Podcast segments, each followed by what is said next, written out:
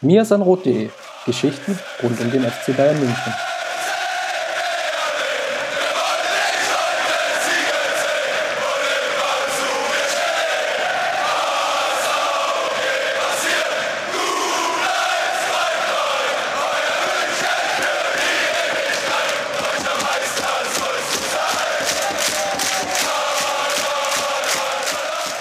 Herzlich willkommen zum Mirsanrot Podcast, Folge 19. Mein Name ist Christopher und ich habe mir den wunderbaren Steffen an die, meine Seite geholt, über den wir ein bisschen über den FC Bayern sprechen wollen. Hallo Steffen. Hallo Chris, wie geht's dir? Ja, mir geht's super, ein bisschen erkältet, angeschlagen. Ich hoffe, man hört es nicht allzu sehr, aber nichtsdestotrotz will ich mit dir heute über den FC Bayern reden. Dann hält sich deine Stimmung sicher schnell auf. Ja, auf jeden Fall. Ähm, lass uns mal vielleicht einsteigen mit dem Gladbach-Spiel. Bist du zufrieden mit dem Ergebnis? Ich hätte das Ergebnis vorm Spiel so genommen und nach dem Spielverlauf habe ich es dann erst recht genommen. Es war für mich ein bisschen so ein typisches 1-1-Spiel. Es ist eigentlich ungewöhnlich, dass es äh, kein Tor gab, weil es gab viele Chancen auf beiden Seiten. Beide haben ihren Matchplan eigentlich ganz gut umgesetzt. Bayern mit sehr viel Druck am Anfang, auch mit äh, Überlegen gespielt, mit Torchancen. Und Gladbach, umso länger es 0-0 blieb, hat sich immer stärker befreit, hat auch ein paar Schwächen im Bayern-Spiel, finde ich, ganz gut offengelegt. In Bayerns Konterverteidigung zum Beispiel, die das erste Mal so richtig gefordert wurde durch Spielertypen wie Hahn, wie Kruse, ähm, wie Traoré dann später auch. Ähm, von daher fand ich auf jeden Fall ein leistungsgerechtes Unentschieden. Ich fand, es war ein typisches 1-1-Spiel, es ging dann 0-0 aus. Und ähm, die Lage in der Tabelle ist immer noch, ähm, die Ausgangslage ist sehr gut und deshalb konnte ich mit dem Ergebnis sehr, sehr gut leben eigentlich. Warst du überrascht, dass es so viele Flanken gegeben hat? Ich habe irgendwie ähm, für meinen Spielbericht ausgerechnet, dass es fast 30 Prozent der gesamten Flanken in der gesamten Saison waren. Also eine überproportionale Anzahl an Flanken im Vergleich zu den anderen bisherigen Saisonspielen. Das war auffällig. Ähm, ich bin mir nicht ganz sicher, ob man das äh, nur daran festmachen kann, dass Arjen Robben gefehlt hat, der natürlich mit seinen Tempo-Dribblings ähm, nochmal eine ganz andere Qualität reinbringt, die jetzt so in dem Kader fehlt, wo man sehr viel versucht, durch Passspiel sich durchzusetzen, weniger in 1 gegen 1 Duelle. Der Einzige, der das in dem Startelf-Kader zumindest wirklich kann, ist vielleicht Mario Götze. Ähm, wir haben Rafinha gesehen, der sehr stark an der Grundlinie gespielt hat, auch durchaus sich mit nach vorne eingeschaltet hat. Anders als Alaba, der eher im Spielaufbau dann äh, aktiv war, eine vertikalere Rolle eingenommen hat ähm, Rafinha sehr, äh, sehr offensiv äh, viele Szenen gehabt und Rafinha ist halt auch jemand, der dann im Zweifel den Ball auch von der Seite reinbringt. Ich äh, habe nicht genau im Schirm, wie viele Flanken er hatte, aber es gab sehr viele Reingaben auch von der rechten Seite gerade. 14 Stück insgesamt von der rechten Seite. Ja, das zeigt, das äh, unterstreicht das nochmal. Ich war schon ein bisschen überrascht, weil wir haben uns da eigentlich so ein bisschen von entfernt. Einige haben auch die Analogie äh, gezogen zum, zum Spiel gegen Real Madrid ähm, letztes Jahr wo wir eine ähnliche Problematik hatten mit etwas zu vielen Flanken. Ich habe gar nichts dagegen, auch die eine oder andere Flanke mal als Variante reinzubringen, auch wenn so ein klassischer Kopfballstürmer wie Mandzukic jetzt fehlt. Da kann man durchaus mal was mit anfangen. Man kann auch anders als bei einem Fernschuss zum Beispiel, hat man ja danach die Möglichkeit, ins Gegenpressing zu gehen und auch den Ball wieder zu gewinnen, den Druck aufrechtzuerhalten. Die Möglichkeit hat man schon. Aber es war schon ein sehr dominantes Mittel im Angriffsspiel und es war schon ein bisschen ungewöhnlich auf jeden Fall. Wobei, wenn man sich, also wenn ich mich jetzt richtig erinnere, war das ja auch der Erfolgsbringer im letzten Spiel, also ähm, Januar 2014, genau, als Götze ja nach einer Flanke von Müller ähm, das 1-0 bereitet, äh, geschossen hat. Ja, also deswegen, ich finde, ich habe nichts grundsätzlich gegen Flanken. Äh, sie sollten halt ein Teil der Offensivstrategie sein und deshalb war ich überrascht, dass es, dass es so viele gab. Du hast das ja gut in deinem Spielbericht auch ähm, ausgerechnet prozentual, hast du gerade schon angesprochen, war schon, war schon sehr dominant, fand ich. Mal eine ganz andere Frage. Wie viel Geld würdest du für Christoph Kramer bezahlen? Ja, beeindruckender Auftritt, äh, fand ich. Ich bin in den letzten Jahren, auch, auch wenn er eine blaue Vergangenheit hat, immer ein Fan von Lars Bender gewesen und habe auch immer so ein bisschen gefordert, dass das auch jemand sein könnte für den FC Bayern im Zentrum, noch damals vor der Martinez-Verpflichtung. Und äh, ja, Bender hat sich ganz gut entwickelt, ist aber inzwischen ja auch schon, äh, weiß ich nicht, 25 Jahre, glaube ich. Ähm, und Kramer ist jetzt so ein bisschen die neue Generation, auch hat, finde ich, defensiv zum Beispiel auch noch stärker. Und was er gestern gezeigt hat, im Zusammenspiel mit Chaka, ähm, durchaus Alonso und Lahm da physisch wirklich die Grenzen aufgezeigt. Ich weiß nicht, wie es du gesehen hast. Ich war wirklich sehr, sehr beeindruckt von Christoph Kramer. Ich war so richtig beeindruckt dann eigentlich erst so gegen Ende der Partie, als er als Guardiola reagiert hat und Entschuldigung, ähm, als Guardiola reagiert hat und ähm, Ribéry auf die rechte Flügelseite gestellt hatte, in der Hoffnung, ähm, ja, mehr Druck auf Oscar Wendt auszuüben, der schon gelb verwandt war. Und Kramer hat das irgendwie relativ gut erkannt und hat sich, ist ganz stark auf die ja, linke Verteidigerseite abgekippt und hat äh, Kram, also hat Wendt immer wieder unterstützt und dadurch ähm, und auch die Zweikampfführung übernommen und Wendt hat dann einfach den Raum abgedeckt und während Kramer den Zweikampf geführt hat. Das war natürlich strategisch, war das natürlich herausragend, ähm, herausragende Leistung, auch wie er sich im Mittelfeld ansonsten durchgesetzt hat. Ich glaube auch, die Flanken waren teilweise nicht immer so sehr gewollt in der Vielzahl, sondern Gladbach hat den Bayern einfach auch den Raum angeboten auf der ja, linken und rechten Seite, weil sie einfach vielleicht wussten, okay, wir, wir bieten den Flanken an, aber ähm, solange sie sich nicht in der Mitte durchkombinieren können, ist alles okay. Gerade die zwei Viererketten, also in diesem typischen 4-4-2, sind doch, ähm, ja, haben doch sehr aufeinander geschoben. Also dass im Prinzip dazwischen ja fast gar kein Spiel möglich war, weil der Raum so sehr verengt wurde. Und das war dann schon doch eine ähnliche Analogie wie vielleicht bei dem Real Madrid-Spiel. Also gerade ja, an, wenn ich an das Hinspiel denke, da hatten wir eine ähnliche Problematik. Da war es auch so, dass der FC Bayern gerade in den ersten 20, 30 Minuten viel, viel Ballbesitz hatte und dann nach einer gescheiterten Flanke ähm, ja, oder einem gescheiterten Schussversuch äh, in den Konter reingelaufen ist. Das konnte diesmal ja zwar nicht vermieden werden, aber zumindest gab es da keinen Torerfolg. Aber das war, glaube ich, auch so ein Grundproblem. Wo natürlich dann auch Kramer dann ähm, ja, elementar daran mitgewirkt hat, indem er einfach auch die zwei Verteidigungslinien extrem dicht gehalten hat. 15 gewonnene Zweikämpfe bei Kramer war der beste Wert in der Partie. 12,7 Kilometer gelaufen, auch der beste Wert in der Partie.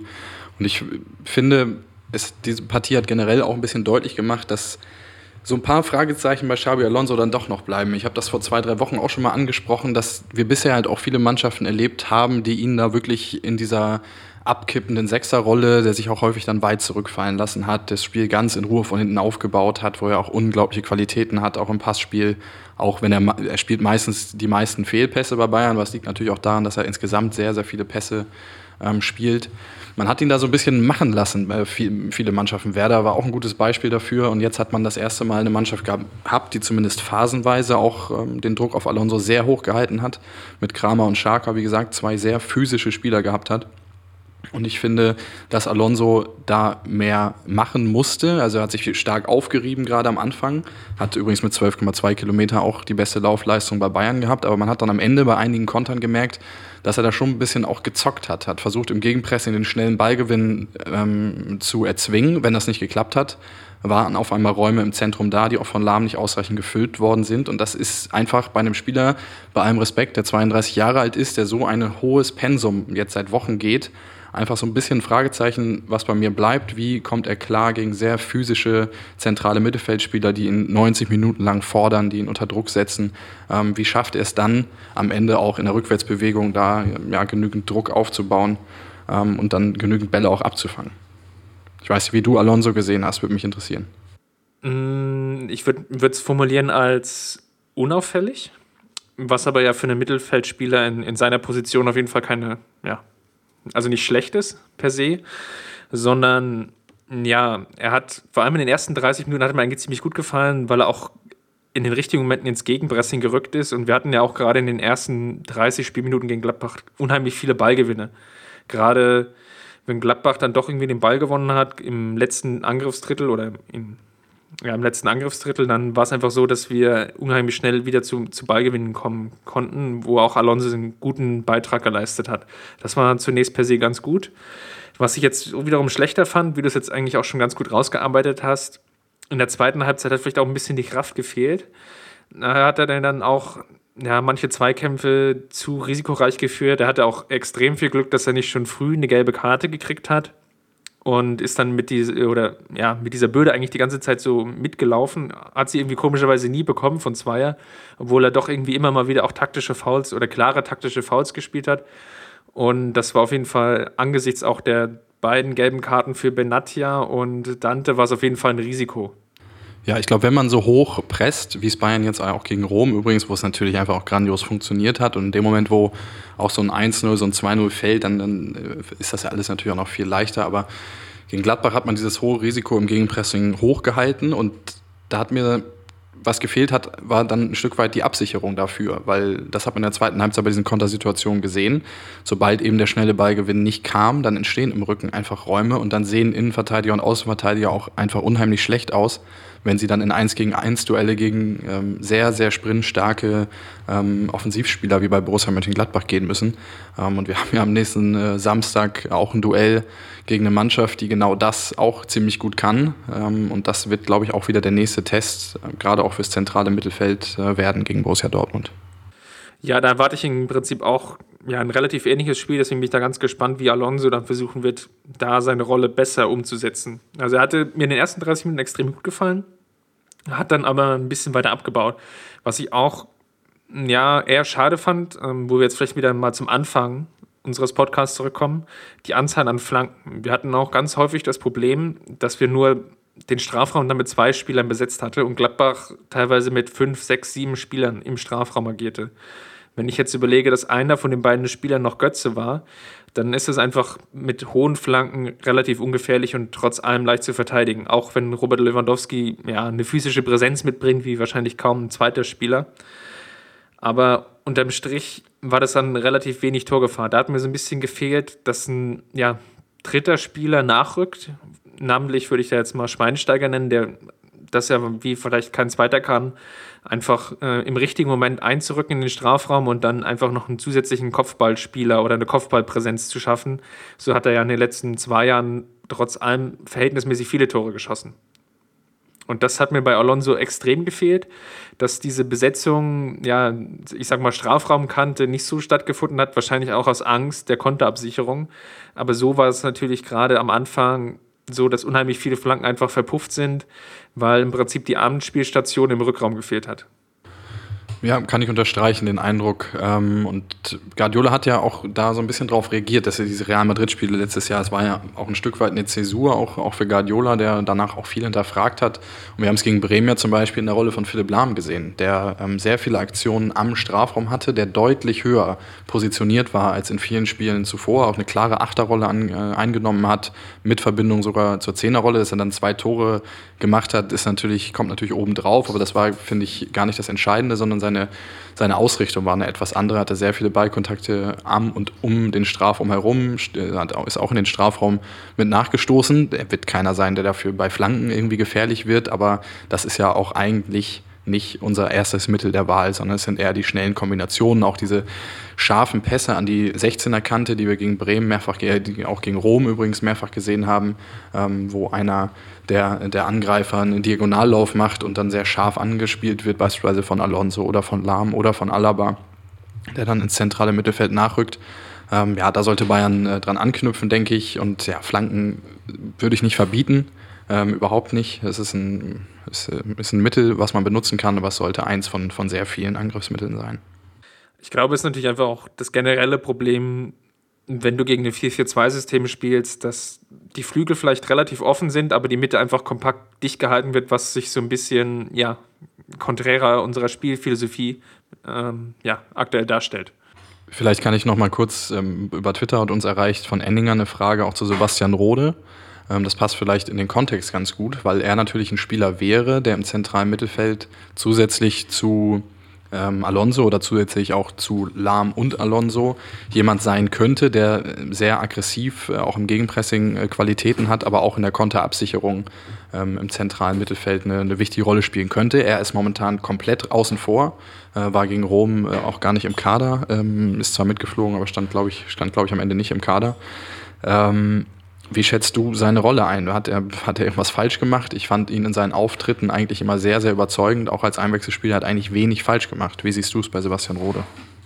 Ja, die Meinung teile ich eigentlich. Er hat wenig falsch gemacht, aber das ist vielleicht aktuell in dem Bayern-Kader einfach noch nicht gut genug. Also vielleicht hat sich Pep Guardiola einfach mehr erhofft in Sachen Kombinationsspiel, wenn er gespielt hat. Also mir ist gerade auch das Schalke-Spiel einfach am präsentesten vor Augen, weil er einfach da von Anfang an auch gespielt hat in der zentralen Rolle. Und er hatte einfach eine Passquote von unter 80 Prozent gehabt, konnte vielleicht auch das Spiel nicht so an sich reißen und nicht so diktieren, wie es wie es jetzt zum Beispiel vielleicht ein Alonso kann. Oder wie dieses Trio Alonso, Lahm, Alaba, was ja mehr oder weniger jetzt zuletzt im Mittelfeld agiert hat, in diese Rolle halt reinschlüpfen kann und sich da, also einfach nicht so diese Präsenz ausüben kann. Ich kann mir aber gut vorstellen, dass Rode vor allem dann eine gute Rolle spielen könnte, wenn es gegen Mannschaften geht, wo einfach mehr Robustheit gefordert ist. Ja, auch mehr Zweikämpfe erwartet werden in dem Spiel, weil er da einfach extrem gut ist. ich könnte mir vielleicht sogar vorstellen, dass er gegen Dortmund eine Chance bekommt. Aber da muss man, glaube ich, auch erstmal noch das Pokalspiel abwarten. Da bin ich irgendwie aktuell noch so ein bisschen unsicher. Es ist natürlich jetzt auch eine, eine schwierige Saisonphase mit den relativ vielen Spielen und den ja, Ausfällen im zentralen Mittelfeld. Ich denke mal, dass er in den nächsten Wochen auf jeden Fall wieder eine Chance bekommen wird. Man muss mal gucken, gegen wen. Ja, wobei ich es wahrscheinlich für wahrscheinlicher halte, dass er dann auf der Rechtsverteidigerposition nochmal die Chance bekommt, wie er es ja auch gegen Paderborn bekommen hat, wo er, finde ich, ein sehr gutes Spiel gemacht hat. Und Rafinha ist aus meiner Sicht auch keine Konkurrenz, vor der er sich da verstecken muss, gerade defensiv nicht. Rafinha spielt auch wieder eine sehr solide Saison. Ähm, immer wenn er so ein bisschen was probiert, wenn er ein bisschen ausbricht aus dieser eher Disziplin, Disziplin, ähm, die ihn Guardiola so ein bisschen auferlegt hat, also sehr kontrolliert zu spielen, und zwar die Linie runter zu, zu laufen, aber auch, ja, wie gesagt, defensiv kontrolliert zu spielen, kein großes Risiko einzugehen. Immer wenn er dieses Risiko sucht oder häufig, wenn er das Risiko sucht, dann, dann passieren auch Fehler. Ähm, von daher, ja, Rode muss sich da vor Rafinha eigentlich nicht verstecken und ich rechne eigentlich wöchentlich damit, dass Rode auch mal wieder die Chance bekommt.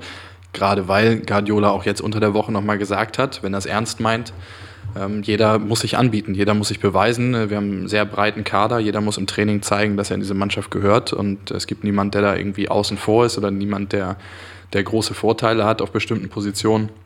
Und wenn er es ernst meint, glaube ich, nach meinen Eindrücken müsste er Rode demnächst auch mal wieder eine Chance geben. Vielleicht ja schon am Pokal gegen den HSV. Vielleicht stoße ich da auch gleich nochmal mit der nächsten Twitter-Frage von Chris rein. Wie siehst du die Rolle von Heuberg? Aktuell oder beziehungsweise dann auch ähm, perspektivisch? Ähm, also Chris fragt gezielt, gibt's, steht für dich die Option der Laie im Raum, ja oder nein? Auf jeden Fall, immer. Er hat es ja selbst auch angesprochen der Länderspielpause, was mir überhaupt nicht gefallen hat, dass er sich ja öffentlich positioniert hat, ähm, steht ihm überhaupt nicht gut zu Gesicht, finde ich. Ähm, hat Guardiola ja den, dementsprechend auch adressiert. Er hat dann aber, als er die Chance bekommen hat in der Bundesliga, auch auf äh, seiner Paraderolle im zentralen Mittelfeld ähm, hat er gut gespielt, ähm, hat sicherlich auch Pluspunkte gesammelt. Äh, wir haben da so eine kurze Analyse auch geschrieben im Blog. Angenehm unauffällig habe ich es genannt, weil mal dieser Hype endlich weg war. Er hat einfach ein solides Bundesligaspiel gemacht und das ist genau das, äh, was, was jetzt kommen muss. Man muss keine besonderen Dinge von ihm erwarten, sondern er muss jetzt sich an Herrenfußball weiter gewöhnen und er darf nicht negativ auffallen in so einer Mannschaft. Und erst dann ist er dauerhaft eine Option. Am Anfang der Saison hatte er da durchaus Probleme.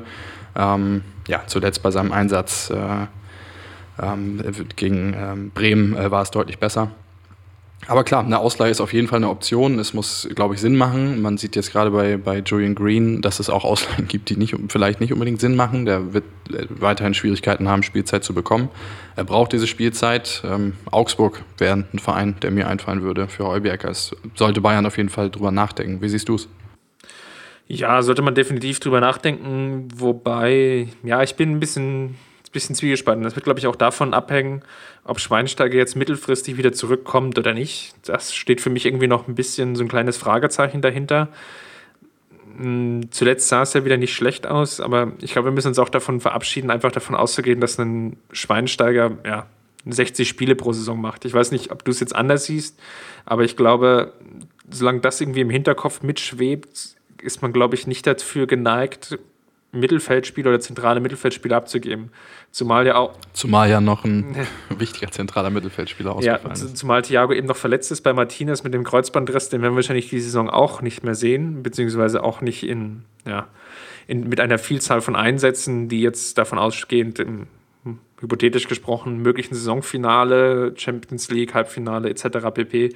Da wird er vielleicht auch keine Rolle spielen. Dann ist es einfach auch gut, wenn du noch einen Spieler in der Hinterhand hast. Weil da wird es dann auch wieder darauf ankommen, sind zum Beispiel Spieler gesperrt etc. Das muss ja nicht mal nur eine Verletzung sein. Das kann ja auch in der Champions League eine Sperre sein. Ja, und es gibt natürlich auch noch bis zur Winterpause die ein oder andere Einsatzchance auch. Na klar, kommt jetzt Dortmund, es kommt noch Leverkusen, äh, es kommt noch Hoffenheim, äh, Mannschaften aus dem, aus, auch Mainz aus der oberen Hälfte der Tabelle. Trotzdem, wenn diese ganz wichtige Phase jetzt mit Mönchengladbach, mit zweimal Rom, mit Pokal, mit Dortmund, wenn die rum ist, gibt es gegen Frankfurt, gegen Hertha, auch gegen Hoffenheim sicherlich auch die Möglichkeit, den einen oder anderen auch wieder reinzuwerfen. Das halte ich auch für ganz wichtig, auch um jemandem wie Alonso zum Beispiel einfach mal Pausen zu ermöglichen. Der kann nicht so eine Saison mit 50 Spielen, mit dem Pensum, was der in einem Spiel leisten muss, momentan so dominant wie er auftritt, das, das kann Guardiola ihm nicht antun, würde ich sagen. Ähm, ja, es gibt durchaus noch Chancen, aber man sollte sich bis zur Winterpause das genau angucken. Ähm, vor allen Dingen bei Heuberg, weil ja, der muss spielen. Ja, da sind wir, glaube ich, einer Meinung. Ähm, lass uns mal vielleicht einen Schritt weitergehen, weil du jetzt die Spiele schon angesprochen hast. Würdest du sagen, wir sehen jetzt die erste Mannschaft in der Bundesliga und in der Champions League sehen wir die Rotation? Glaube ich nicht unbedingt. Ich glaube, Guardiola wird das sehr genau anpassen auf den jeweiligen Gegner. Wir haben ja auch jetzt gesehen, dass er zwischen Viererkette und Dreierkette je nach Gegner auch hin und her gewechselt hat. Und das, denke ich, wird er weiter so machen. Also ich glaube nicht, dass es da eine 1a und 1b11 gibt, die man je nach Wichtigkeit des Wettbewerbs irgendwie einsetzt, sondern es muss Sinn machen im jeweiligen Kontext.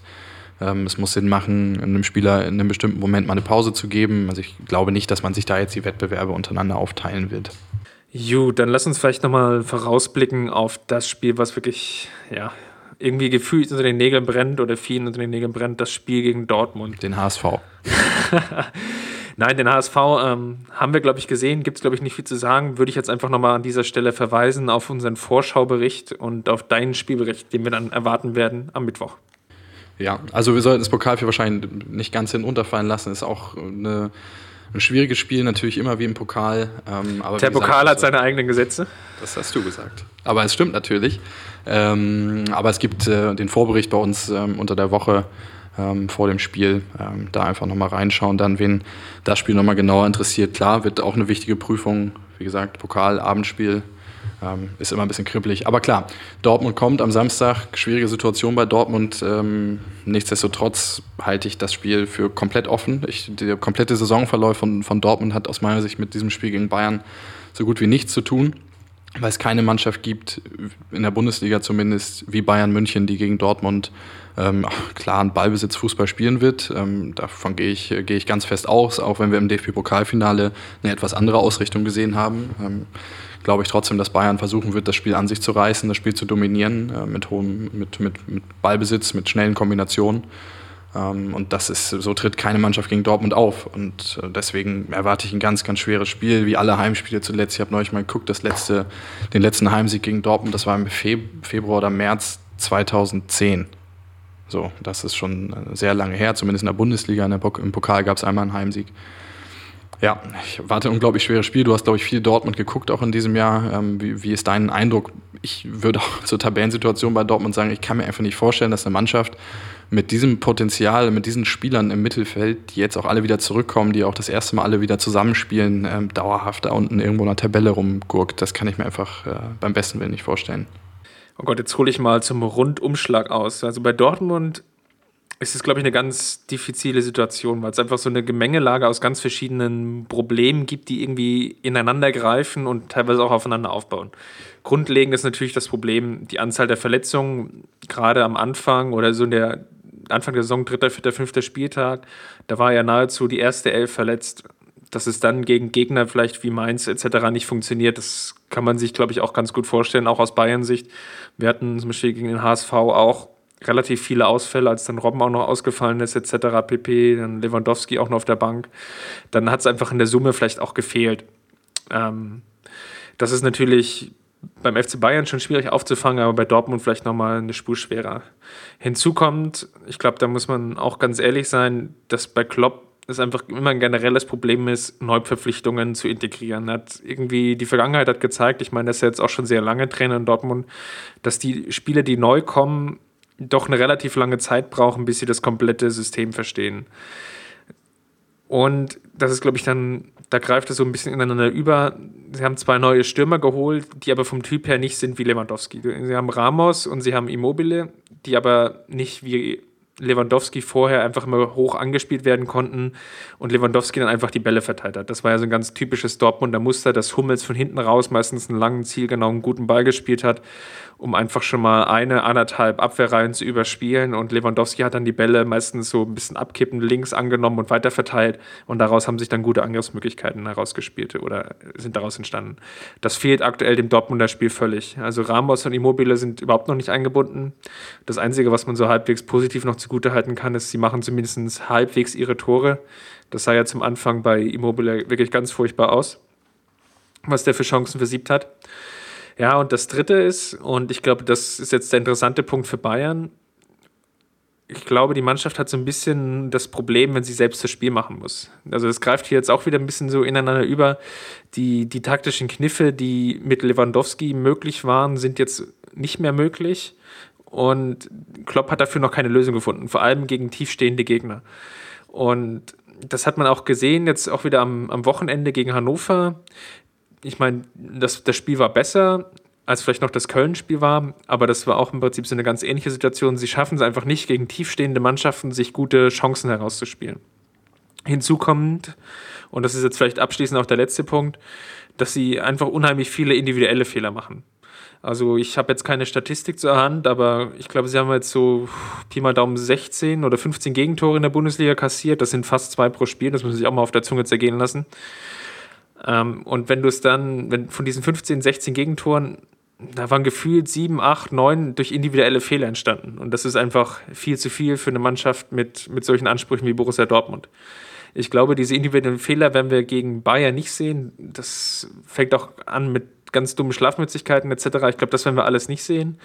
Die, die Frage, die sich mir aber stellt, und da werfe ich jetzt einfach mal den Ball zurück an dich, glaubst du nicht, es wäre sinnvoll, vielleicht sogar einfach, ja, ich, ich nenne es jetzt mal ganz provokant, destruktiv zu spielen, wie wir es im DFB-Pokalfinale gemacht haben? Ich glaube irgendwie nicht so richtig dran. Also klar macht das irgendwie Sinn. Auch ähm, ich kann mir auch vorstellen, dass wir wieder die Dreierkette sehen werden, auch wenn das im Supercup gegen Dortmund ja so ein bisschen schief gegangen ist. Aber es hat einfach unglaublich viele positive Aspekte, um, um dieses Dortmunder Pressing zu umspielen, weil du brauchst halt keinen, du brauchst nicht zwingend einen Sechser, der zwischen die Innenverteidiger abkippt, sondern du kannst mit den beiden Halbverteidigern sehr breit stehen.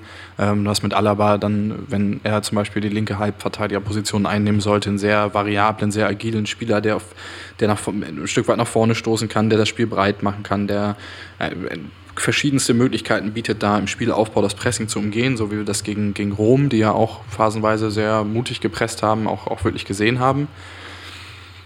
Damit rechne ich auf jeden Fall. Eine destruktive Spielweise glaube ich eigentlich nicht. Dafür waren die Ergebnisse und dafür ist die Sicherheit mit dem Spiel der letzten Wochen einfach auch zu groß. Also man hat ja an den Prozentzahlen auch so ein bisschen ablesen können, dass der Ballbesitz tendenziell so ein bisschen runtergegangen ist und dass es auch ein bisschen ein wenig direkteres Spiel so gab ähm, weniger dieses in die Breite, diese, diesen breiten Ballbesitz, diese U-Form, die dann häufig entsteht, wo man dann zwischen Außenverteidiger, Innenverteidiger, Innenverteidiger, wieder Außenverteidiger, sondern sehr schnell versucht, durch die Mitte aufzubauen. Das hat ja viel besser geklappt in den letzten Wochen als noch in der vergangenen Saison, in Phasen der vergangenen Saison. Mm, von daher glaube ich schon, dass man daran festhalten wird an diesem Spiel. Dafür ist das Selbstvertrauen jetzt gerade einfach auch zu groß. Andererseits, bei Guardiola weiß man irgendwie, so richtig auch nie. Also es kann auch wieder was komplett anderes sein und auch was ganz Besonderes sein. Ähm, ich bin auf jeden Fall extrem gespannt, weil die, ja, trotz, der, trotz des 15. Platz bei Dortmund und nur 10 Toren aus 9 Spielen und nur 7 Punkten, ähm, ist das für mich, also fußballerisch, das absolute Topspiel in der Bundesliga. Ich muss natürlich dazu sagen, dass Dortmund, also im Vergleich jetzt auch mal, um, um diese Diskrepanz Bundesliga Champions League vielleicht auch nochmal aufzugreifen, weil Dortmund einfach auch davon extrem profitiert hat, dass die Mannschaften in der Champions League mitspielen wollten. Arsenal natürlich ohnehin, weil Kraft ihrer Spielanlage, das ist einfach so in ihrem Naturell, dass sie auch das Spiel machen wollen. Das ging natürlich dann schief. Bei Anderlecht ist es so, die, die sind einfach eine sehr, sehr junge Mannschaft und die sind da vielleicht ein bisschen auch abgezockt worden, wobei auch sich die beiden Spiele, gerade diese beiden Spiele, vielleicht vom Ergebnis her klarer lesen, als die Chancenverteilung war. Also es hätte auch da durchaus nochmal ein bisschen anderen Spielverlauf geben können. Und jetzt bei Galatasaray war es dann mittlerweile einfach so, dass Galatasaray das Spiel gewinnen musste, ansonsten werden sie einfach oder sind sie jetzt im, Prinzip ausgeschieden. Und dadurch haben sie einfach unglaubliche Konterräume Dortmund geboten. Deswegen, ich, ich bin irgendwie noch ein bisschen hin und her. Ich, ich schwanke noch, wie du, wie du merkst.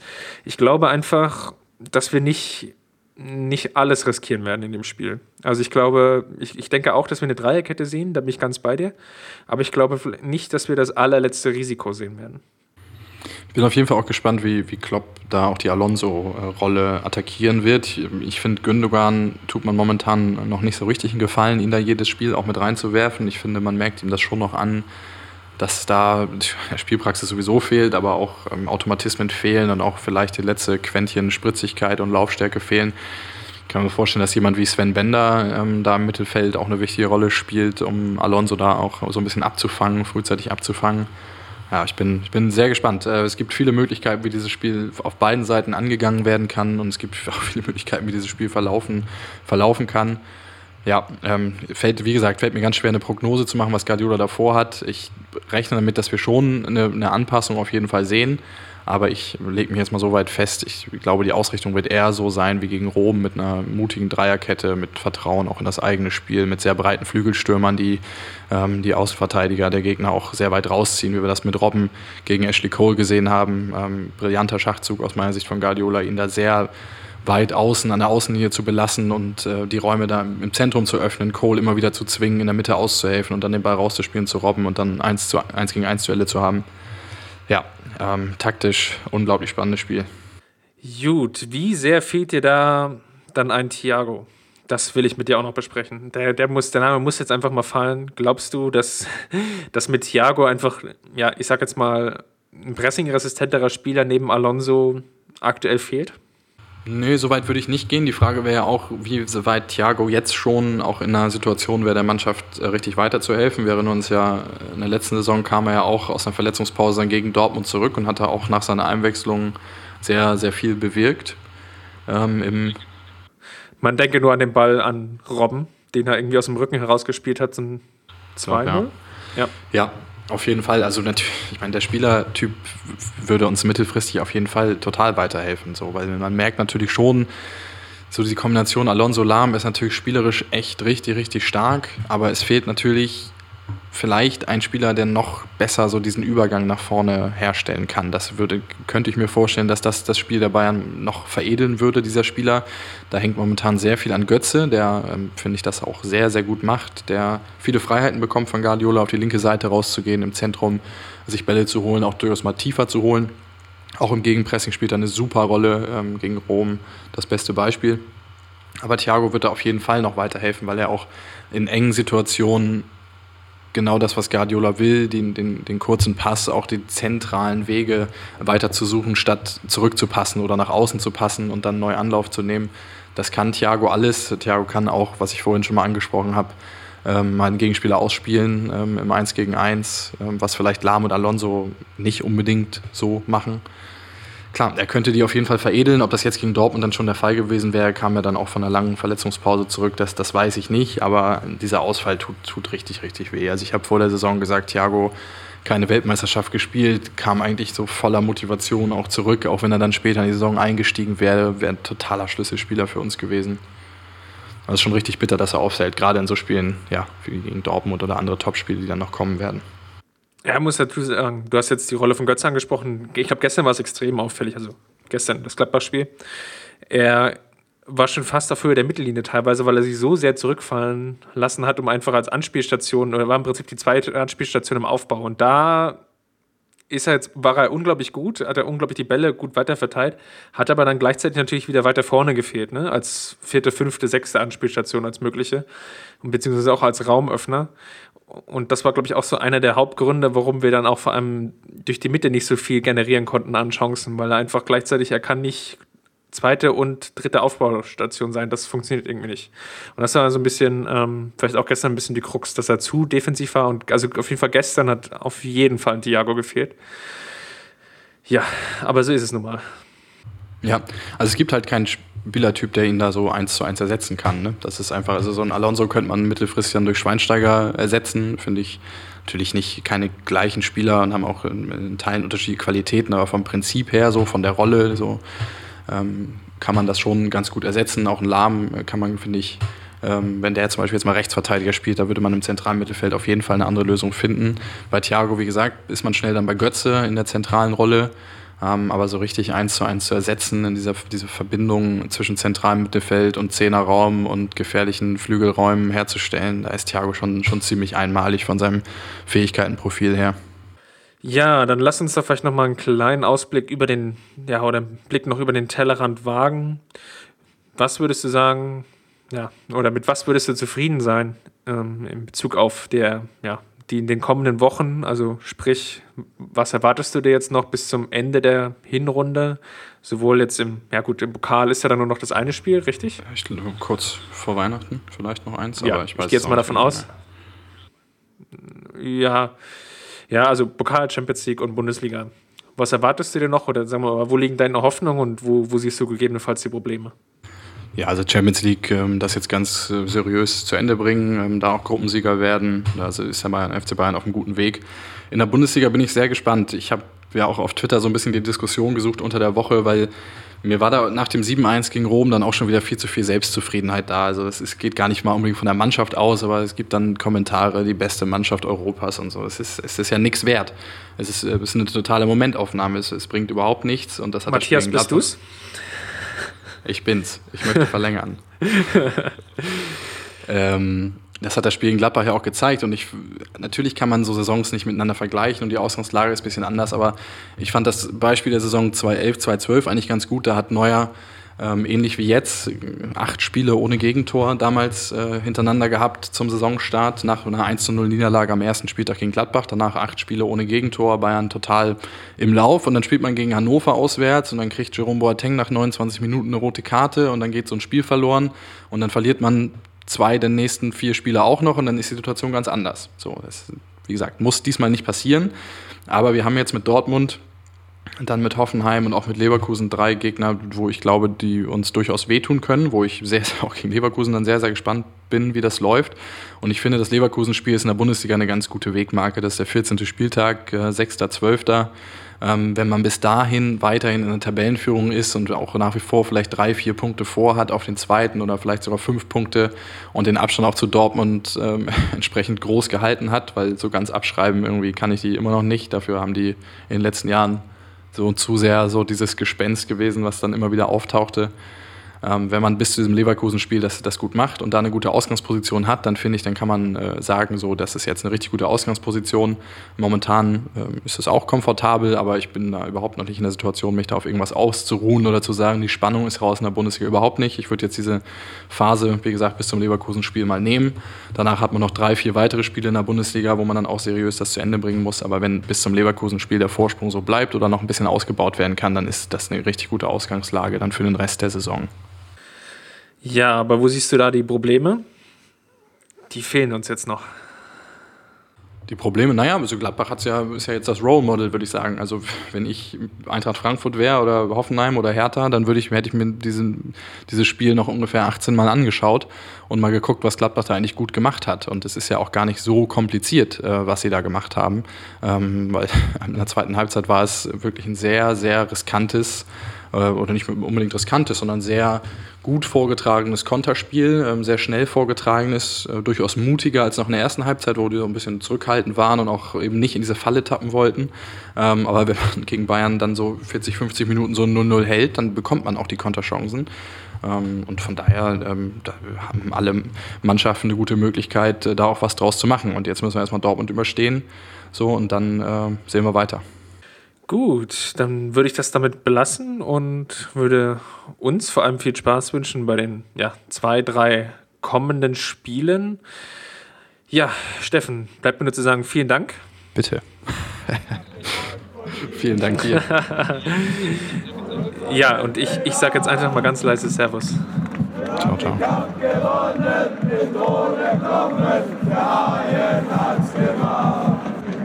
hab unsere Windlinger. Wir haben den Kampf gewonnen, den Tod erkommen, der Haien hat's gemacht. Ich hab geträumt von dir und unsere Windlinger. Wir haben den Kampf gewonnen, den Tod erkommen, der Haien